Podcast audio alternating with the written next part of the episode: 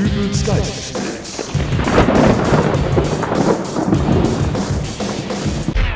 Hallo, grüß Gott, moin moin, wie auch immer und herzlich willkommen zur 278. Ausgabe von Dübels Geistesblitz. Heute mal live von einer Gala. Es handelt sich hierbei um die Verleihung des Preises Nachbar des Jahres. Die Preise für den zweiten und dritten Platz sind bereits vergeben worden. Bis wir jedoch mit der feierlichen Übergabe des goldenen Pokals rechnen können, wird es noch ein wenig dauern. Der Erstplatzierte scheint seinem Preis wirklich alle Ehre zu machen, wodurch sich die Verleihung leider ein wenig in die Länge zieht. Das soll uns an dieser Stelle aber nicht stören. Nutzen wir die Zeit stattdessen, um noch einmal zurückzublicken auf die restlichen Ehrungen. Auf Platz 3 hat es dieses Jahr der 52-jährige Gunnar Löffelblech geschafft. Hierzu habe ich auch einen kleinen Einspieler parat. Sag mal, ist da wohl bald mal Ruhe? Na, warte, Freundchen, das notiere ich mir hier alles in meinem Logbuch. Hier hören Sie Gunnar Löffelblech bei seiner täglichen Arbeit, dem Katalogisieren von Lärmbelästigung. Ja, wenn ich das nicht mache, dann macht das ja sonst keiner. Ich schicke auch täglich meine Protokolle an die Hausverwaltung, sonst kriegen die ja nichts mit davon. Nachbarn wie Gunnar Löffelblech sind es, die dafür sorgen, dass Ruhe und Frieden im alltäglichen Zusammenleben der Nachbarschaft gewahrt bleiben. Ja, von wegen Ruhe. Dieses rücksichtslose Pack da, das besitzt die Dreistigkeit, noch nach 20 Uhr Musik in der Wohnung zu hören.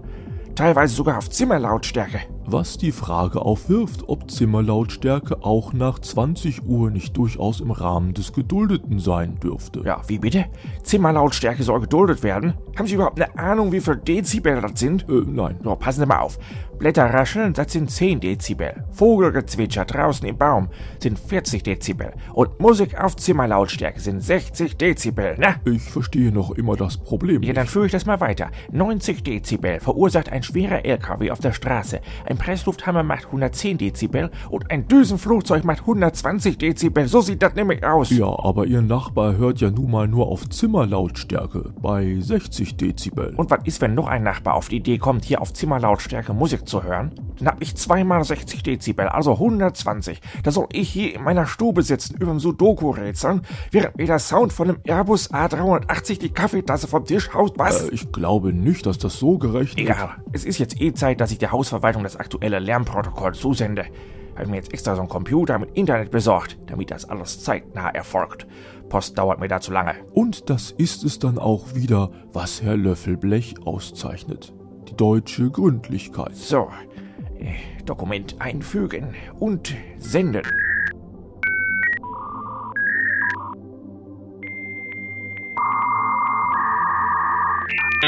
Ähm, Herr Löffelblech, hat sich denn da noch keiner Ihrer Nachbarn drüber beschwert? Die sollen sich da mal nicht so haben. Das hört auch gleich auf. Ja, heute kriegt er aber schlecht Verbindung.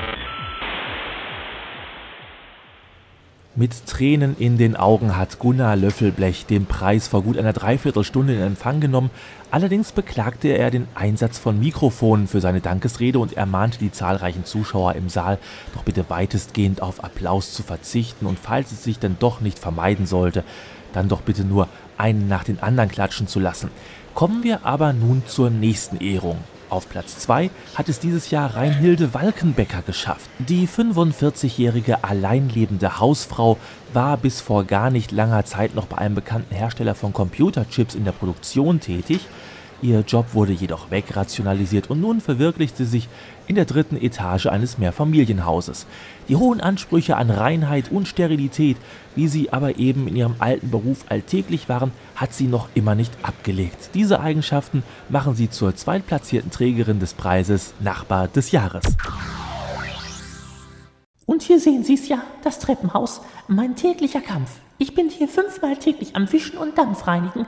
Es ist ganz wie bei Don Quixote in seinem Kampf gegen die Windmühlen. Noch dazu trägt die 45-jährige Reinhilde Walkenbecker diesen Kampf allein aus. Hatte doch ihr Leidenspartner Don Quixote immerhin noch den kleinen dicklichen Sancho Panza an seiner Seite. Tja, der kleine Dickliche hat sich längst davon gemacht, meinte, ich hätte einen Putzfimmel.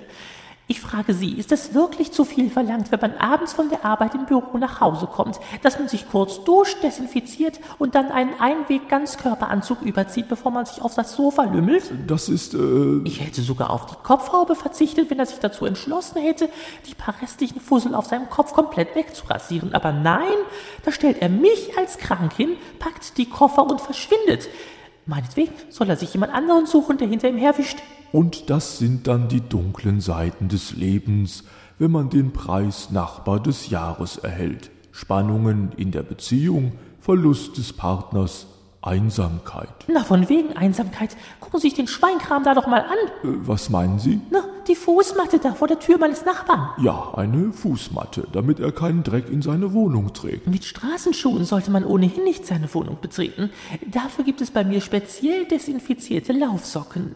Aber wenn dann doch jemand partout mit seinen Straßenschuhen bei mir rein will, habe ich immer auch eine kleine Sakrotanwanne neben der Tür stehen. Da kann man da mal ganz kurz seine Sohlen dekontaminieren. Ah ja, Nun aber, weil Sie was von Einsamkeit sagten, in der Fußmatte, da hängen locker 100.000 bis 200.000 Teppichmilben. Gehen wir mal vom Durchschnitt aus, 150.000. Das wäre dann die Population von Berlin-Kreuzberg. Damit bin ich hier gerade im Flur alles andere als einsam. interessant. Berlin-Kreuzberg in einer Fußmatte und dann vielleicht noch irgendwelche Hundeexkremente. Wie jetzt?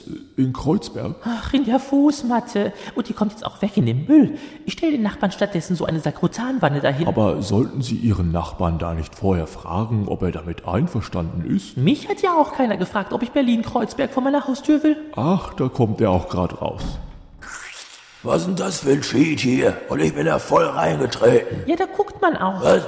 Haben Sie mir hier die Wanne mit dem Glibber vor die Tür gestellt? Das ist kein Glibber, das ist eine Desinfektionsflüssigkeit, mit der Sie die Sohlen Ihrer Straßenschuhe dekontaminieren können. Das Einzige, was hier dekontaminiert werden muss, ist Ihr Gehirn. Oder besser gesagt, der Putzschwamm da zwischen Ihren Ohren. Gehirn kann man das ja wohl kaum noch nennen. An dieser Stelle gebe ich dann zurück zur Preisverleihung.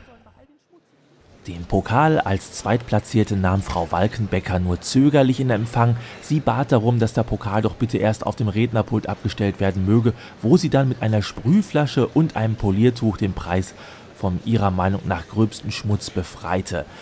Nun können wir aber auch endlich zur Verleihung des ersten Platzes kommen. Es ist Bernhard Köckmann.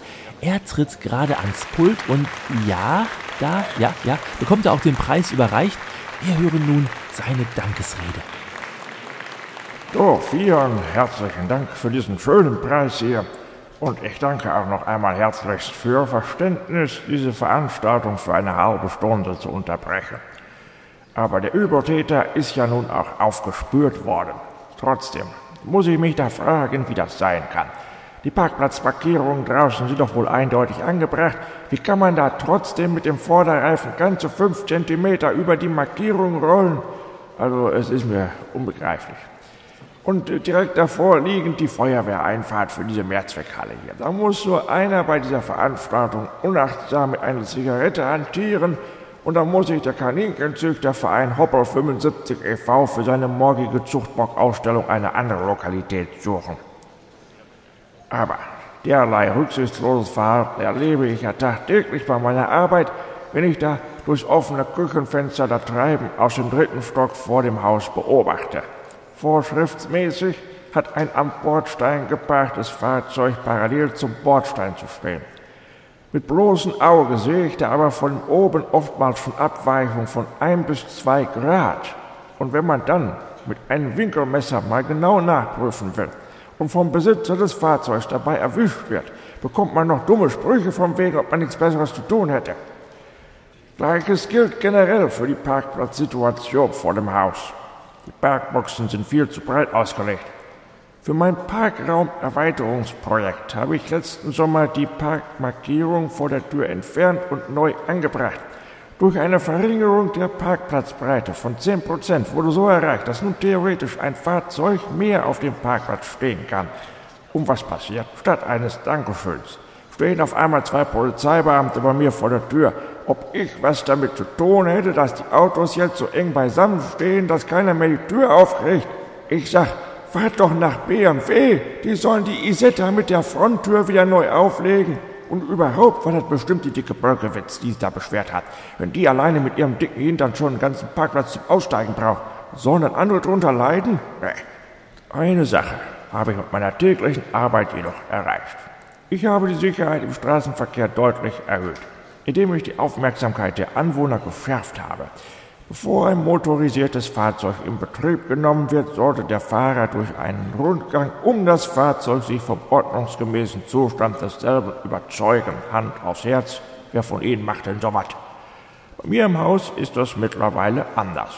Denn seitdem ich nachts um drei bei meinem Rundgang nochmal sporadisch bei dem einen oder anderen Fahrzeug die Luft aus den Reifen lasse oder mal vorsichtig mit dem Handtuch um den Hammer so einen Scheinwerfer einschlage, kontrolliert da jeder Fahrer morgens vor dem Losfahren nochmal sein Auto.